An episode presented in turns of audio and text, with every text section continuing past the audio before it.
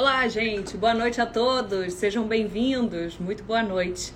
Está começando mais uma live sobre saúde aqui, que sempre acontece às terças-feiras na Band News FM Rio, no Instagram da Band News FM Rio, sempre comigo, Mariana Procópio, trazendo um tema importante, relevante, contextualizando com o momento atual, em que saúde é a tônica do momento, né? Não só de agora, mas a gente está vindo aí desde março desse ano junto com a pandemia.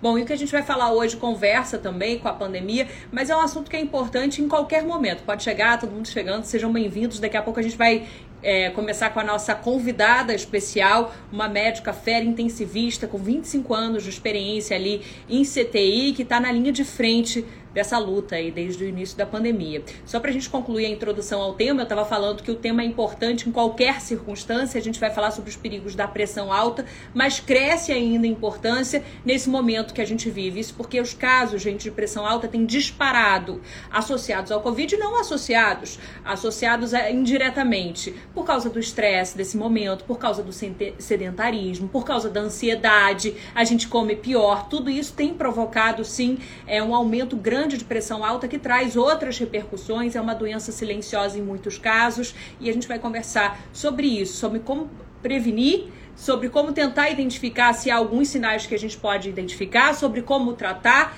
e também sobre a associação da, do perigo da pressão alta descontrolada, principalmente, com a Covid. É um fator de risco e de muito risco. Por isso, vamos colocar a nossa convidada na linha, a doutora Inês Bissoli, coordenadora da UTI do Hospital Badim. Como eu disse, ela está atuando na linha de frente, depois vai dar um panorama para a gente também como está a questão da UTI nesse momento que a gente fala de ocupação máxima dos leitos por conta da Covid. Piorou, viu, depois das festas de Natal.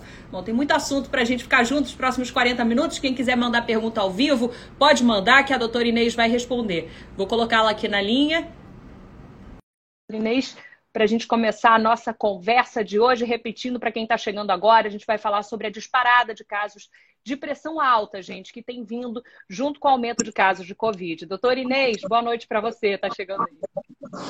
Boa noite, tudo bom, Mariana? Boa noite tudo, a todos. Tudo bom, muito obrigada por nos atender. Eu sei que para quem está na linha de frente, como a senhora, o momento é tenso e tempo não é só, não é só dinheiro, é saúde também. Então a gente vai ser objetivo aqui, né? Doutor Inês, eu queria começar falando sobre o, o, o nosso mote principal dessa live, que é a disparada desses casos de pressão alta, e queria é, colocá-la, contextualizá-la nesse momento que a gente vive, que eu acredito que esteja ligada. E a resposta eu gostaria da senhora. Por que essa disparada, esse aumento tão grande de casos de pressão alta? Aí são vários fatores, né? Primeiro, o próprio confinamento, né? As pessoas ficaram mais estressadas, com mais medo, é, confinadas em casa, com medo até, às vezes, até de ir para o médico, né? Fazer o controle dele cardiológico, né? É, você vê que vários é, serviços de cardiologia eles diminuíram o atendimento ambulatorial de consultório. Os próprios pacientes eles estão com medo de sair de casa, com medo de se contaminar. E isso é um dos fatores, né? Então, fator estresse, fator alimentação inadequada, uso excessivo de álcool, sedentarismo. É, é multifatorial essa questão da pressão alta, né? Multifatorial mesmo. E quais os riscos que ela traz? Há muitos, né? Você tem aí os riscos de fazer um infarto, um AVC, né? Que é o famoso derrame, né? um acidente vascular encefálico, uh, crises hipertensivas, outros eventos, isquemias outras, várias, vários fatores. E a hipertensão, ela dentro aí desse cenário do Covid, um fator de agravamento da própria doença, né? É, doutora Inês. A doutora Inês, gente, para quem está chegando agora, a gente está conversando com a doutora Inês Bissoli, que é coordenadora da UTI do Hospital Badim, tem 25 anos aí é, de experiência como intensivista e está nesse momento aí na linha de frente, né? Desde março, né, doutora Inês, aí atuando, eu imagino que incessantemente lá. Já Infelizmente, no... né? É. Já, já deixo a nossa solidariedade, o nosso parabéns pelo trabalho, seu trabalho de todos os, os, seus colegas aí, especialmente os intensivistas que atuam no CTI. E aí, nesse trabalho do CTI, você observa esses casos prévios ali, por exemplo, paciente que é hipertenso, que está com, com, com, com a doença, a gente pode chamar assim, descontrolada, descompassada, e, e, e pega o Covid, contrai a Covid, a chance dele evoluir e parar aí no, no, no seu CTI é maior? É real? Infelizmente é. Todo paciente descompensado de qualquer doença, tá? Não só hipertensão, se a gente esticar aí diabetes, asma, né? Isso é tudo fator de agravo, tudo fator de piora da qualidade da evolução da doença. É, a questão da hipertensão, né, a questão da pressão alta não controlada, ela é fator de descompensação para piorar os casos, né, casos mais graves de doença e internações, tanto unidades de internação, né, é, andar, né, quanto a terapia intensiva. Na terapia intensiva, eles aumentam a gravidade sim, porque são pacientes que eles acham que não são Covid, que são, por exemplo, um infarto. E quando a gente chega lá, investiga de verdade, aquele infarto está associado ao Covid. Né? O Covid é uma doença altamente trombogênica, é, no paciente hipertenso, ele já tem uma alteração do próprio vaso, e essa alteração do vaso, junto com o COVID, aumenta os casos, sim, de descompensação e de piora, é, evoluindo com infarto, evoluindo com AVC, evoluindo com trombose de pernas, trombose de membros. Tá? Eu tive Tem alguns sido casos frequente esse relato, né? Infelizmente, sim, e não é só para idosos. Tá? Os meus casos de trombose eu tenho visto de pacientes jovens. Eu tive dois, três casos de pacientes abaixo de 40 anos. Ah, é? Com trombose pós-Covid pós ou durante a infecção? Exatamente, trombose durante e pós-Covid. As duas situações.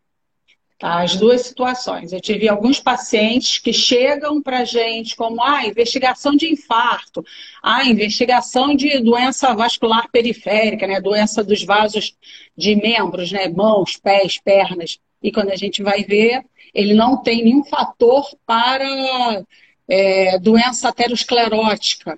E é COVID associado a outra doença, ou às vezes até associado a nenhuma outra doença, COVID puro né, dentro do, da hipertensão, só piora a situação do doente. É. Se o paciente tiver controlado, com medicamento controlado, toma aquele medicamento ali certinho diariamente, né? Porque é algo crônico para muita gente, é, diminui esse risco, mesmo assim ele deve ficar em atenção, se ele tiver aqueles sintomas que podem ser semelhantes à Covid, é, tem que ter uma atenção redobrada ali. Bem, qualquer paciente, independente de doença ou não, ele tem que ter cuidado, né? Ele pode ser um paciente que evolua aí com, com gravidade ou não. Então, assim, qualquer pessoa, independente da idade, tiver manifestação de coriza, tosse, tosse seca, coriza, aquele escorrer do nariz, é, mudança do paladar, mudança do cheiro, perda do cheiro, então, perda do olfato é o mais importante, é quase que é Covid, né? Esse paciente, ele tem que ter vigilância e o paciente hipertenso, sim, ele, independente de estar controlado ou não, ele pode ter a doença. O Covid, ele está tá aí, está na rua, as pessoas têm que ter vigilância, as pessoas têm que ter controle, as pessoas têm que ter consciência de que a doença está aí, a doença vai estar aí durante muito tempo, a gente não tem vacina, a gente não tem é, remédio contra, tá? Tem alguns trabalhos aí bem interessantes com algumas medicações para profilaxia ou para diminuir a gravidade da doença, se a gente começa a tomar elas no, no início da doença, que é muito difícil também, a gente precisa de tomar ela até três dias do, do início da doença, e às vezes você passou. Ficou aquele narizinho coçando, aquela tossezinha boba que você ignorou, passou e você já não adianta mais. Né? Você pode tomar para tentar diminuir, mas não tem nada confirmado, nada assim de lei. Olha, esse remédio é remédio para a Covid. Não existe isso. E no paciente hipertenso, ele precisa estar 100% controlado, como é só Covid, né? O infarto está aí, o AVC está aí desde sempre. Né? A maior causa hoje no mundo de óbito, de morte, é uma das maiores causas, está entre as três maiores causas, é doenças, é, é aterosclerose, doenças isquêmicas, doenças hipertensivas. Tá? Então está aí o infarto, o AVC tudo relacionado à hipertensão e aterosclerose. Vindo do Covid hoje em dia, piorou essa situação. A gente tem visto é, o, o, o Covid aumentando o infarto, por exemplo, mais de 30% hoje em relação ao nem ano passado, né, que a gente já está em 2021, mas pré-Covid, eventos pré-Covid, os eventos é, isquêmicos cerebrais, eles, tanto infartos quanto os cerebrais, né, quanto os eles aumentaram mais de 30% no, no último ano. Tá? Uma que, coisa na sua avaliação, doutora? Está é, tá associada à doença ou as pessoas deixaram também um pouco de, de, de, se tratar, de fazer, de fazer exames? Por que esse crescimento tão grande na sua, na sua avaliação? Eu acho que as duas coisas, tá? Tanto o próprio, próprio, o próprio Covid, que ele é uma doença trombogênica, quanto a falta de cuidado mesmo com a própria pessoa, né? É, é, muito difícil. As pessoas elas têm medo. Sinceramente, eu acho que de vez em quando a gente tem uma, uma, uma cultura é, muito pobre para o cuidado, né? pela prevenção. A gente vai muito ao médico porque está doente. A gente não vai ao médico para evitar a doença, né?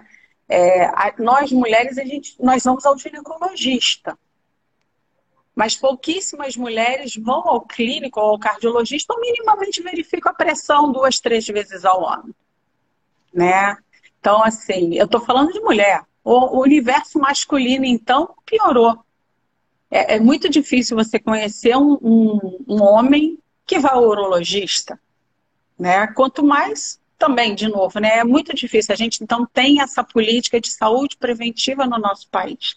Não é cultura nossa fazer isso. Né? Então a gente já não faz. Agora, com o medo de ir para o hospital para ficar doente, né, para pegar Covid, aí você vai menos ainda. Né? E assim, a quantidade de colegas, eu não faço consultório, mas a quantidade de colegas que fazem consultório, eles relatam que diminui muito o movimento deles, que as pessoas estão com medo de ficar doentes, né? Eles estão com medo de se contaminar na rua. É, muita gente vai, a gente tem um extremo, né? A gente tem um pessoal que desapareceu da rua com medo de ficar doente, e tem o pessoal que também não está nem aí, já ficou confinado, já não aguenta mais ficar enfiado dentro de casa, e está indo para a rua, não está nem aí né? Mas, assim, independente do Covid ou não Covid, a prevenção primária, a questão de verificar, a sua, aferir a sua pressão arterial duas, três vezes, idealmente quatro vezes ao ano, no mínimo, mesmo no ambulatório, em caso que for, as pessoas não fazem. Né? Então, assim, um, esse fator sim, as pessoas não estão indo as consultas, as pessoas não estão se prevenindo e a doença, como ela é uma doença trombogênica, ela aumentou sim os índices sim de infarto, de eventos isquêmicos outros. Você falou de prevenção, prevenção, tem até pergunta chegando. A Gabriela está perguntando, ela falou dessa questão. Ela falou: Eu estou confinada aí dentro de casa, mas eu gosto de nadar. Será que tem problema eu ir à piscina, mesmo se não tiver ninguém? Aí sim, né, doutora prática esportiva, como é que é a orientação de vocês, de especialistas? Atividade física sempre, né? Sim, se ela conseguir fazer uma atividade física com um distanciamento social, por exemplo, no caso dela, pelo que dei a entender, a piscina é só dela, à vontade, ela não tem medo. Se, o, se a piscina do prédio está aberta, que tá, agora está aqui no Rio de Janeiro, por exemplo, tem uma lei aí que não bloqueia do clube, mas está bloqueando a piscina do, do, do condomínio, né? Se ela conseguir no horário que não tenha ninguém, ou minimamente que ela consiga se distanciar das pessoas, ótimo, né? Se o prédio dela, se, o, se a piscina é no prédio, ou na piscina é na casa dela, se ela conseguir fazer atividade física, muito bom, é importante. A atividade física hoje está cientificamente comprovado que a atividade científica tanto é, aumenta a longevidade, diminui níveis tensionais, diminui os níveis de glicemia, diminui os níveis de insulina do corpo. Isso tudo, atividade física hoje, assim, está quase é, item 1 da prevenção de qualquer doença, tá? Câncer, hipertensão, diabetes, é, artroses, ateroscleroses, demências, Alzheimer, tudo, tudo, tudo, atividade física está associada junto a uma dieta balanceada, que também não adianta eu ficar, e também no excesso de atividade física, excesso de atividade física piora algumas doenças, tá? Então, olha, atividade física adequada, tempo adequado, não é aquela coisa de eu for fazer uma maratona todos os dias, não, isso não serve. Mas 30 minutos, 40 minutos, uma hora de atividade física, cinco, no mínimo três vezes na semana, cinco vezes na semana, ótimo. Você vai manter, manter uma alimentação adequada, não adianta você sair dali e, sei lá, pro, pro fast food, né? Não serve, né? Isso não serve. Comer um hambúrguer enorme, encher a cara de, de álcool, também não lhe serve, né? Você vai aumentar seus índices de, de, de risco. A fazer uma atividade física, comer adequadamente, ótimo. Claro que o dia, aquela história famosa do dia do lixo, a gente merece que ninguém também é santo, ninguém é de ferro, né? Equilibra tudo, né, doutora? Exatamente, tá... qualquer coisa, né? Verdade. A gente está conversando com a doutora Inês Bissoli, que é coordenadora da UTI do Hospital Badinha, atua na linha de frente, está falando um pouco da disparada, do aumento desses casos de pressão alta ligado à Covid. E aí a gente está falando um pouco de prevenção. A doutora Inês falou um pouquinho já da questão do exercício físico, da alimentação equilibrada, que acredito que passa um pouco pela prevenção de várias doenças, entre elas a pressão alta. Mas que mais, doutora? Muito se fala, né? Tem aquela, aquela frase é, já virou um bordão, que a pressão alta é uma doença silenciosa. É realmente? Há casos em que ela pode ser sintomática? E o que, que pode ser feito além da, da prática de, de né, atividade física, alimentação equilibrada? É, que mais que pode ser? Você falou da importância de verificar essa pressão, é importante ter é, com regularidade, qual a regularidade desse aparelho, a partir de que idade? O que, que você pode orientar nesse sentido, doutora? Eu vou pedir só para você conseguir baixar um pouquinho o telefone. Ao contrário, Aí, sim. Ah, ótimo, é. perfeito. É que ele está escorregando. É, a gente fica nessa luta. Depois de algumas lives eu achei o suporte adequado.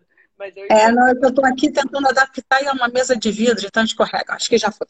Foi. É, então vamos lá. A sua pergunta: a partir de a que idade a gente deve aferir pressão, a, a pressão? É. Desde, desde a da, da, da puericultura, desde a infância. Na puericultura, nem tanto, né? Mas assim, o adolescente, existem as hipertensões secundárias que a própria criança e o adolescente ele pode ter. Acompanhamento com pediatra, uma, duas vezes ao ano, é o suficiente para a gente ver.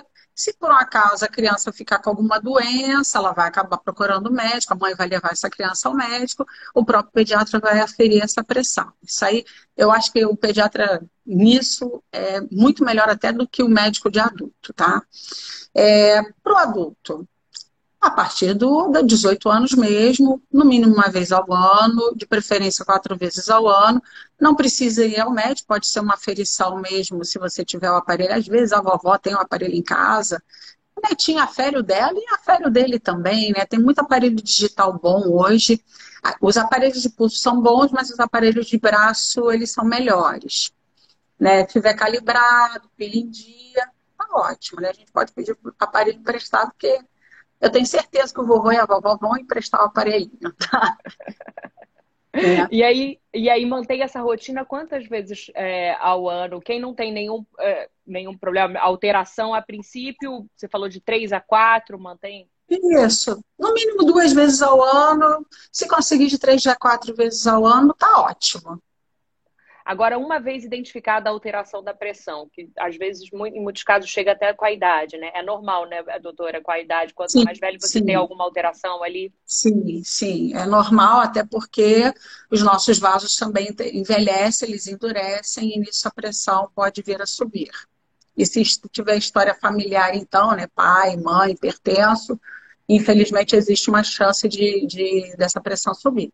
E esse dia, essa, essa vida nossa atual aí de sedentarismo, estresse, comida não regrada, sono não regrado, né? É, a gente também tem a tendência a aumentar a pressão. E aí, nesse caso, há algum sintoma que a gente pode ficar atento ou não? A verificação mesmo, porque muitas vezes ela chega sem sintoma nenhum. É, muitas vezes ela chega sem sintoma, mas cefaleia é um grande, é uma grande queixa, né? A maior queixa de consultório Usualmente esses pacientes nem vão ao clínico ou cardiologista, eles vão direto ao neurologista, e o neurologista dá diagnóstico de hipertensão. A cefaleia é um, um dos primeiros. Cefaleia, é, visão, alteração da visão, a visão fica mais turva, a visão dá umas, uns brilhinhos na visão, que é, um, algumas, às vezes, umas manchas escuras na, no campo visual, você acha que tem uma sujeirinha, a sujeirinha no, não existe, né? Ela é alteração de pressão, pode ser. E infelizmente tem muita gente que a pressão está alta e não tem manifestação nenhuma. Então, por isso que é importante a gente aferir a pressão. Tá? E qualquer médico é habilitado para isso. Se você for, por exemplo, no oftalmologista, você pode pedir para ele aferir a sua pressão. Tá? Se você for ginecologista, você pode pedir tá? para ele aferir a sua pressão. Usualmente eles têm um aparelho de pressão para isso também, tá? Interessante, a Dulce está falando, eu marquei neurologista, vou aproveitar então para medir a minha pressão. É isso mesmo, é, legal. Uma, é, né, uma orientação interessante. A gente está conversando com a doutora Inês Pissoli, como eu disse, a doutora Inês é intensivista, atua no CTI, está falando sobre cuidados importantes de pressão alta, mas como jornalista, doutora, eu não posso deixar de perguntar um pouco também do seu dia a dia nesse momento que a gente está vivendo, não só no Rio de Janeiro, mas em todo o país. A gente tem um aumento de casos, é, ocupação máxima de leitos, está em Manaus do jeito que está aqui no Rio de Janeiro também, a gente tem uma preocupação grande. E eu queria saber de você, é, como é que está a situação atualmente, pelo que você observa, tanto o doutor Inês atua na rede particular no Badim, mas de uma forma geral com seus colegas. A gente está vindo aí de um pós-fim de ano, que houve uma preocupação grande com relação às aglomerações.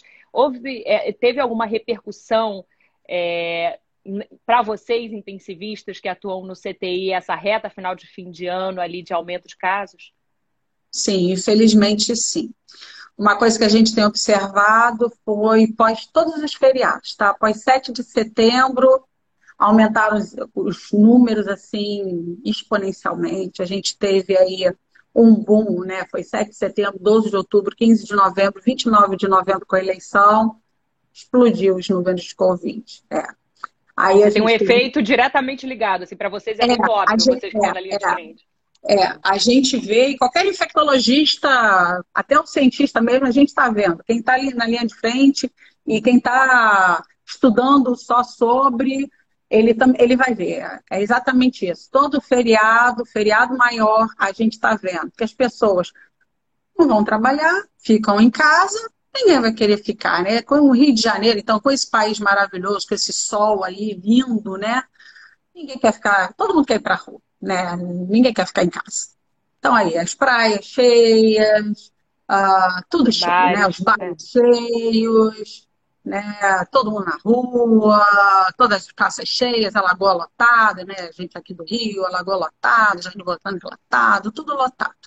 E o que a gente, infelizmente, está vendo agora, é assim, agora a gente está vendo o boom Natal. Né? Eu não sou só da rede privada, eu também sou funcionária pública, também sou da rede pública de saúde do Rio de Janeiro, é, tanto da rede federal quanto da rede municipal.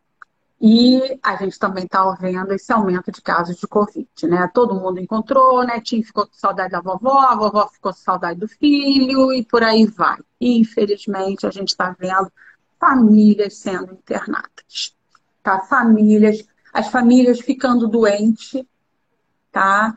E as pessoas internando, né? Em alguns locais que eu trabalho, eu estou com situação de família internada, irmãs. Mais de uma pessoa da mesma família ali que se encontraram juntos, internados juntos, é isso? Exatamente, Nossa. exatamente. Tá? O neto está em casa doente, a vovó está no CTI, o filho também tá, e a tia tá no andar, e por aí vai. E não necessariamente no meu hospital, a gente vê que tá todo mundo, é, como não tá, a gente não tá tendo autorização de visitas dentro do hospital, a gente faz muita vi, videochamada e telefone, né? A gente liga para a família, não sei o quê, então fica aquela, aquela situação da família em viva voz. E e, e, eles mesmo comentam, ah, olha, eu tô com meu tio está internado não sei aonde, minha amiga está internada não sei aonde, não sei o que, e você vai ver, você vai avaliar essa família, esse pessoal se encontrou. E esse pessoal se infectou, né? Porque como essa doença, o Covid, 2% tem manifestação grave. 85% não tem manifestação nenhuma. Você vai descobrir que você ficou doente ou porque você foi obrigada a fazer um exame para você viajar, para você ir trabalhar, o que for. E, assim, 15% tem manifestação. Se você for pensar nesse cômputo geral de população aí mundial, 15% é muita coisa? É. Né? Mas 85% é muito mais. né? E 2% que é o paciente que vai ficar grave, e dentro desse, um, desse 2%, sei lá, meio por cento é o super grave, que é o que vai parar comigo, que vai o 2% interno, 15% tem manifestação, é o cara, é a pessoa que vai dizer, ah, perdi o olfato, tô tossindo, tô com um pouquinho de uma dinamia, tô com uma preguiça, ai, tá difícil continuar o dia, tô cansado, né? Ah, mas esse cansado é porque tá quente, etc, etc. Não necessariamente porque tá quente, é porque tá doente, né?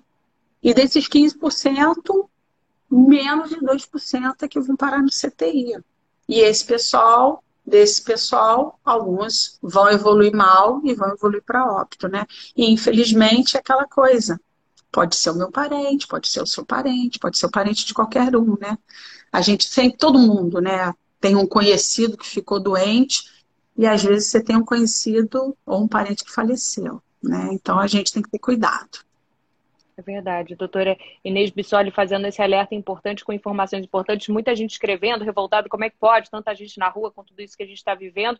E acho que o, o seu relato, doutora, é, é, é, melhor ilustrativo impossível, assim, digamos assim. Eu não posso falar como melhor porque é um retrato triste, mas é um exemplo que, que né, para as pessoas verem, quer dizer, a doutora Inês está falando que está atendendo famílias, mais de uma pessoa da mesma família, que se reuniram é, no Natal, decidiram se reunir, aí estão as famílias, gente mais de um integrante, a avó, o tio, né, o mais jovem está em casa, porque geralmente tende a passar um pouco melhor, ali internados nesse momento.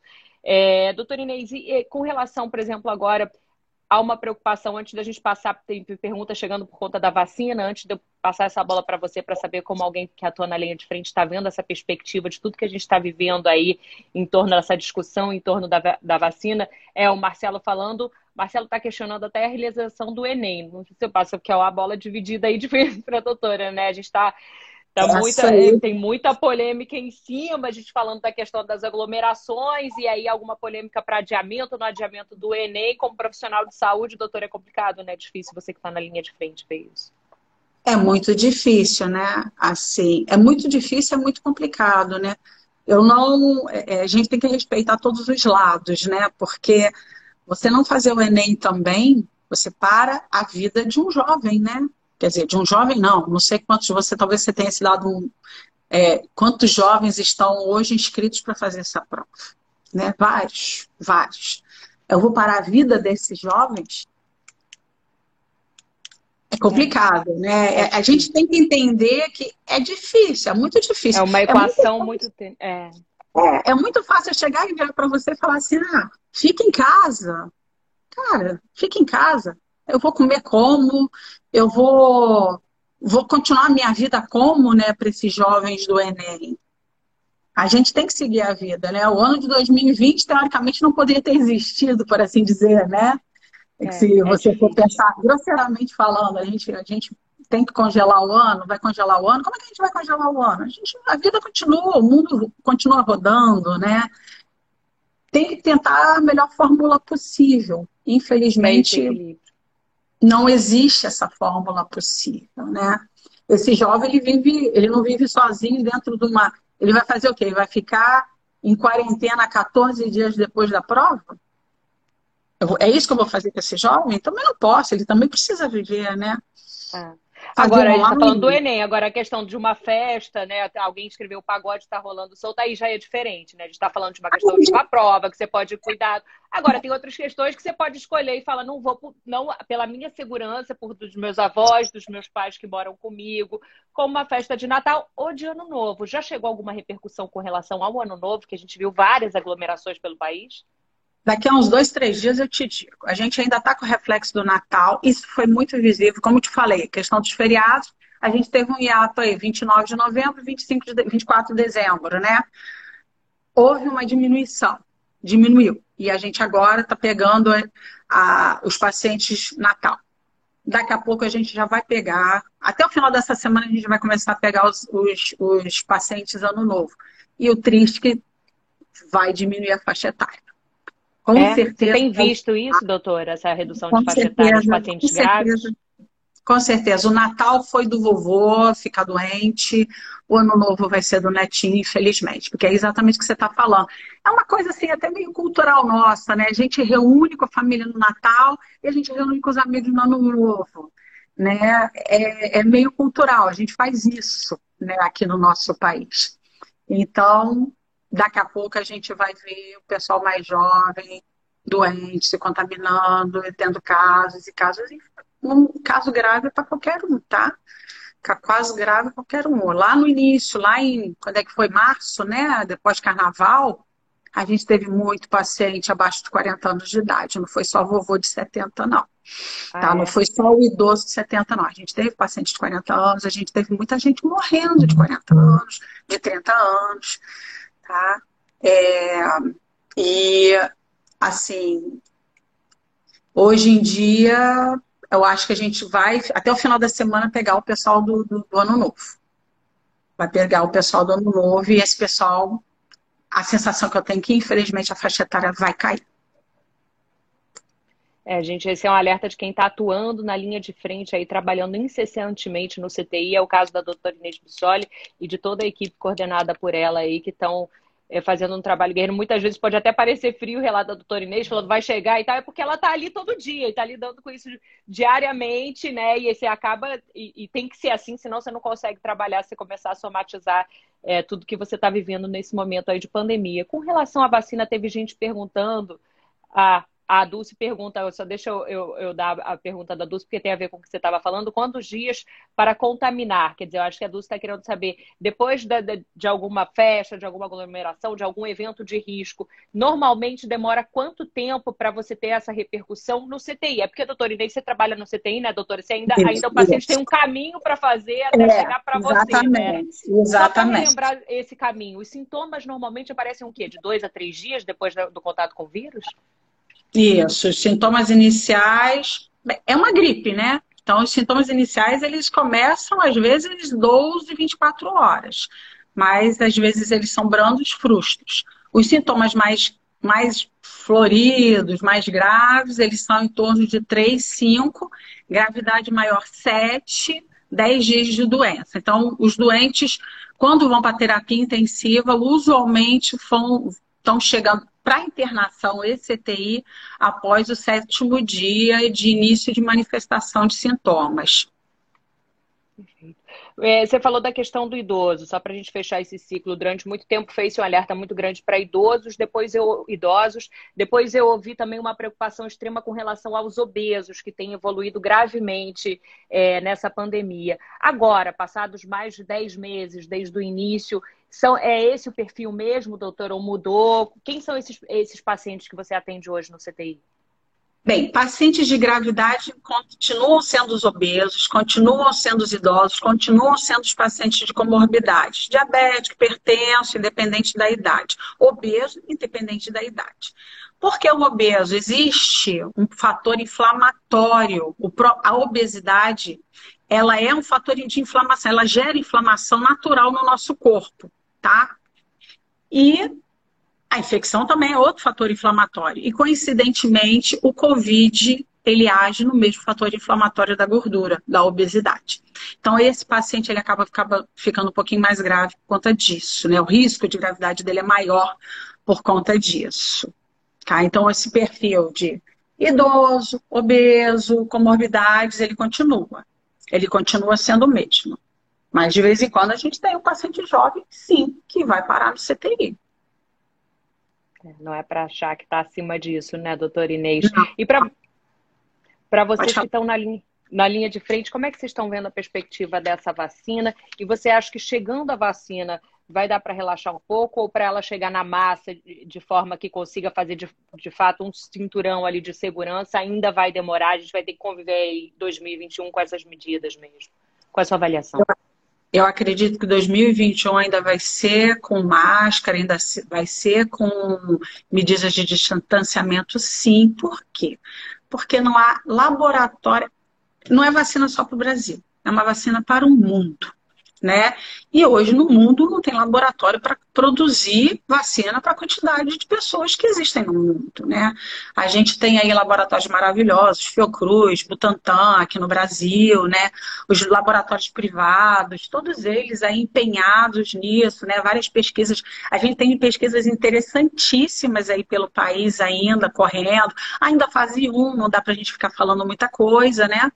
Então ainda tá, a gente está com muita coisa bem legal acontecendo no mundo, muita coisa acontecendo no país também, tá? De vários locais de pesquisa no nosso país, mas não dá para a gente conversar sobre isso porque eles ainda estão em pesquisa em camundongo. Então, Ih, doutora Inês está com informação privilegiada aí, boa. Não, não, não é informação privilegiada. A gente tem que estudar sobre, né? Claro. Então não dá para a gente chegar e ficar contando felicidade. Mas independente, com o que a gente tem hoje, né? Com que a gente tem hoje, a capacidade de produção dos nossos laboratórios vai demorar, tá? A gente tem uma quantidade X já a princípio semi-disponível, né? a gente está esperando aí a liberação do uso emergencial, depois a liberação do uso contínuo da, da, da medicação. É uma vacina que, infelizmente, ela tem que tem, precisa de duas doses, então a garantia de segurança dela é duas doses e a gente não vai ficar isento de doença. A gente vai diminuir o risco de formas graves da doença, mesmo com a vacina. Tá? As pessoas têm que ter consciência disso. Então, a gente provavelmente eu não vou ter muitos doentes dentro do CTI, mas ela vai virar. Vou, vou usar o termo gripezinha, que é um termo que eu acho ridículo, né? Mas vai ser aquela gripe que a gente está acostumado, que a gente fica em casa, mas ainda dá para encarar depois de, no mínimo, 70% da população vacinada. Antes disso, é, é a previsão da gente Antes disso, não dá para a gente garantir absolutamente nada sobre segurança, sobre ah, eu vou fazer festa para um milhão de pessoas. Não, não rola, não dá. A gente ainda vai precisar, no mínimo, esse primeiro semestre, tá? Que está o segundo semestre de 2021, ainda com medidas de distanciamento e uso de máscara, álcool em gel, tudo que a gente está fazendo hoje, sim. Doutora Inês Bissoli.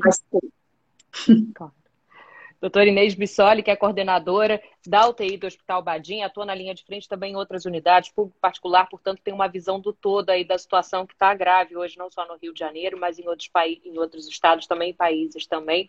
Por isso, tão importante essas medidas de prevenção que a gente falou. Está caminhando para o final da nossa live, doutor, e aí eu queria voltar um pouquinho ao tema original, a gente fugiu um pouco por conta da sua experiência e que não dá para a gente não, não abordar isso que você está vivendo nesse momento, mas voltar ao tema original, que é, são os riscos da pressão alta, que estão ligados também, né, porque a gente doutora estava falando que teve uma disparada por conta de estresse, principalmente estresse tem esse poder todo, doutor. Ele pode é, é, é, mudar o nosso corpo dessa forma e chegar a manifestar uma pressão alta. E quem não tinha, por exemplo? Bem, usualmente é, quem é mais propenso, quem é, tem história familiar de hipertensão é mais fácil, mas a gente a gente come muita alimentação nossa, tem muito hormônio, a gente não dorme adequadamente, a gente se estressa, esse trânsito caótico, poluição, isso tudo são fatores que, que pioram a situação da hipertensão. Né? E ficar preso, venhamos, convenhamos, né? Perder o emprego. Hoje em dia a gente tem muita coisa, né? Você está com medo de ficar doente, você está com medo de morrer, você está com medo de perder o emprego. É muito medo, é muita, é muita adrenalina endógena, é muita adrenalina que o nosso próprio corpo produz, é, aumentando o risco. Junto com o sedentarismo, você pode ficar hipertenso sim, mesmo sem história familiar. Pode. A Dulce falou: eu tenho um amigo que teve Covid e a pressão dele disparou, chegou a 20 por 12. A, a Covid tem, essa, tem esse impacto é, de, de, de aumentar a pressão? Tem, tem. Tanto de aumentar quanto diminuir, tá? Tem sim, porque como você diminuiu o oxigênio, então naturalmente a falta de oxigênio no nosso corpo faz o, todos os vasos diminuírem, né? Faz uma vasoconstrição essa vasoconstrição tende a fazer hipertensão. Tem alguma forma de prevenir ou de medicar que possa ser feita em casa ou não? Só no ambiente hospitalar mesmo, médico, nesse sentido? Alguém que já, é, já tem um histórico ali do problema de pressão, começa a sentir mal, sintoma de Covid, tem alguma orientação específica? É repouso absoluto? Eu sei que é difícil a gente falar de medicação para quem está em casa, né? Principalmente médicos, não é? Não, não consultem o Google, não façam isso. Mas é, tem alguma orientação no sentido de alimentação, enfim, algo que a gente possa dar com segurança? Sim, para qualquer pessoa, uma alimentação adequada, né? É aquilo que a gente falou um pouquinho mais cedo, né? Tentar alimentar fibra, né? Importante, frutas, legumes, né? É, carnes magras, comer adequadamente, é, não exagerar no álcool, não exagerar no açúcar, não exagerar na, na, na gordura, tentar uma atividade física. Isso é importante para qualquer um, sem, com, apesar do Covid, isso é importante para o ser humano. Tá? Agora, sintomas iniciais de Covid, o que fazer? É melhor procurar uma assistência. A gente, o Ministério da Saúde ainda tem aquele, se eu não me engano, ainda tem aquele disco Covid, ainda tem alguns aplicativos aí que, que ajudam, né? A Prefeitura do Rio aí está vindo implementando também um sistema.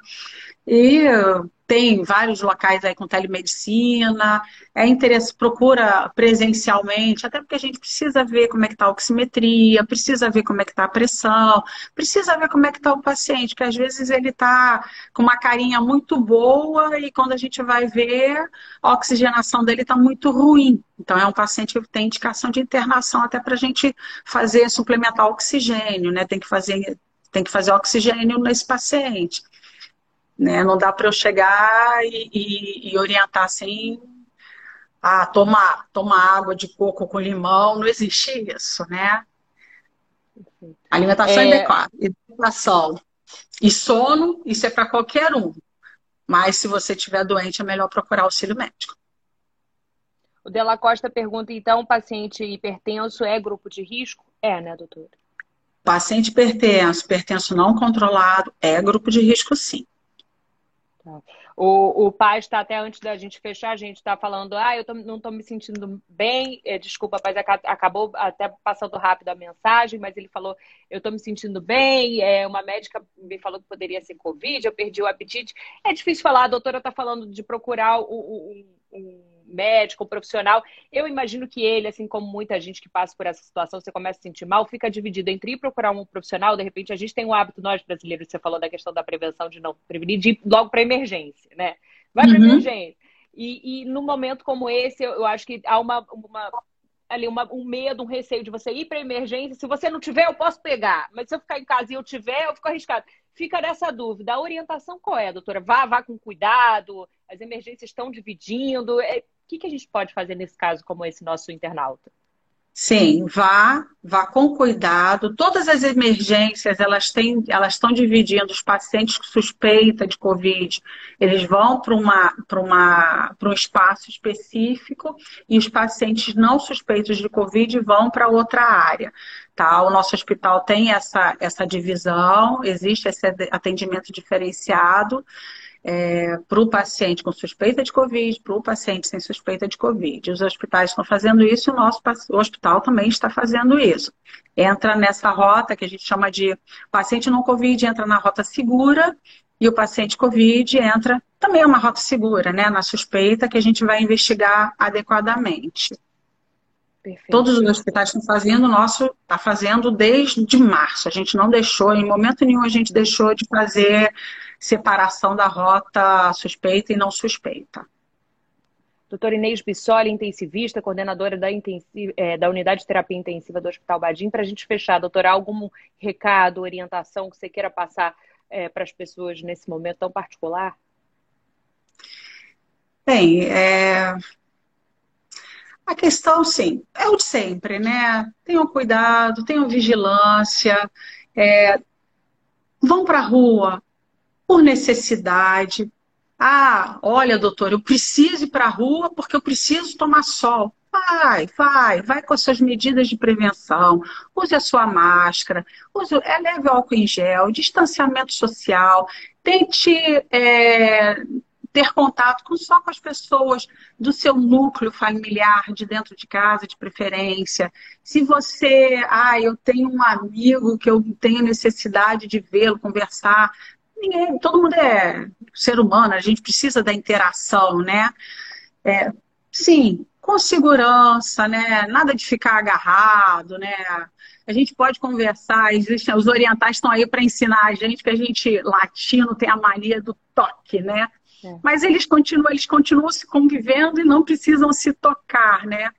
Então, uso de máscara, álcool em gel, é, é saudável a gente ter o contato com as pessoas, Pode ser online, pode ser ao vivo com distanciamento, né? Se você está muito tempo sem ver, né? Vai para a rua assim, com distância. Ah, tá aglomerado? Evita aglomeração. Eu acho que o barzinho dá para esperar um pouquinho, né? Desculpa aí quem é dono de bar, né? Eu sei que vocês precisam sobreviver também, mas eu acho que dá para esperar um pouquinho, né? Eu acho que a gente pode esperar aí, diminuir um pouquinho, a vacina vir aí como para ajudar, para diminuir, para a gente poder voltar, para a economia poder deslanchar de novo, né? Eu acho que a gente tem que ter um pouquinho de consciência, ser um pouquinho menos egoísta, né? A gente tem que ver o outro. Ah, olha, eu tô, eu, eu tô, sou forte, sou um touro, não vou ter essa doença. Quem garante? Né? É como eu faço, falo para os meus pacientes, por que, aconteceu isso comigo? Não dá importa, dá em gente. Então a gente tem que ter segurança, a gente tem que ter consciência, a gente tem que tentar ser minimamente egoísta, a gente tem que ser o menos egoísta possível, usar sua máscara, gente, não sufoca, a gente trabalha de máscara o dia inteiro.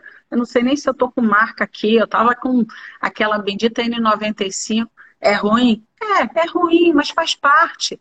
Usa uma máscara de pano, você não precisa de uma máscara de alta vigilância, de alta segurança. Máscara de pano, distanciamento de dois metros, dá para conviver, dá para ir para a rua, dá para não ficar agarrado nas pessoas que a gente não conhece, né, ou que a gente não convive todos os dias dentro de casa. A gente pode ter o distanciamento social com segurança, com vigilância dá para ir trabalhar, dá para ir para o mercado, sem surtar. Tem uma coisa que eu tenho visto muito no mercado, luva, gente. Besteira, vocês vão se. É mais seguro você ter um. Fica ridículo mesmo, álcool em gel pendurado no pescoço que for, já que você está com medo de não carregar ele e passar álcool em gel meio. Porque a luva, você acredita que o efeito prático dela é pequeno, doutor? Zero, zero. Porque é. você, você falsamente se sente seguro. Você bota aquela luva, você se sente seguro, só que a gente toca no rosto. Então a luva dá a falsa segurança, você está tocando tudo lá na rua, exemplo do mercado, né? Você está tocando naqueles produtos. Quem garante que o cara que estava ali no serviço dele, que ele tem que trabalhar, ele tem que ganhar o ganha-pão, que ele não está doente, que ele é um daqueles 85% de pessoas que têm a doença e não se manifestam. Coçou o nariz, muita gente tem o hábito de coçar o nariz. Eu e a Mariana, eu, Vi que você não coçou, mas já ajeitou o cabelo. Eu ajeitei várias vezes o cabelo. Uhum. Tá? Eu estou me controlando para não coçar o nariz, que eu sou super alérgica. Uhum. né? E a gente fica aqui com a mãozinha, ó. A mãozinha é, já vai falando, já vai. É verdade. Exatamente. Então, assim, essa mão, se a gente toca em ambientes que estão contaminados e tocou no rosto, a gente se contamina. É uma fase de contaminação. A gente coça o nariz, come. Eu já vi coisas loucas, assim, a pessoa de face shield, de luva, comendo. Não está se contaminando. Não tá protegendo nada. Não, se aquela luva estiver contaminada, ela vai contaminar. Para qualquer coisa, tá? Não é só para Covid, não, para qualquer coisa. Então você acha é. mais seguro? Quer dizer, leva o álcool gel, dá uma de louco do álcool gel, não tem problema, é, mas é mais seguro do que você fazer a luva e ter uma falsa sensação de segurança, né? É, é, exatamente. É melhor você ser a louca do álcool em gel, tá? Manipulou o negócio, tenta não tocar, álcool em gel, aí coça o nariz, e cuidado também, né? Porque álcool em gel e coçar o nariz vai arder pra caramba, né? Porque é, que é álcool, né? Mas é muito mais seguro do que a luva. tá? O álcool em gel, lavar as mãos e a máscara, é assim, é, é, é o, é o kit de beleza de qualquer um hoje em dia, tá?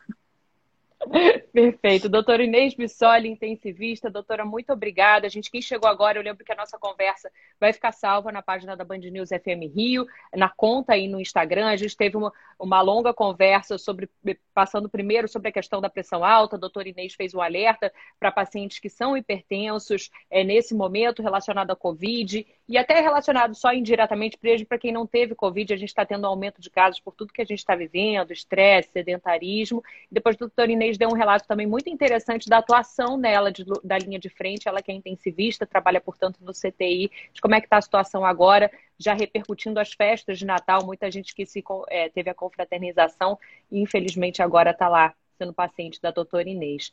Doutora, muito obrigada e mais uma vez parabéns pelo trabalho corajoso que vocês têm feito, viu? Toda a nossa solidariedade e admiração. Muito obrigada pelo convite, Mariana. Muito obrigada a todos.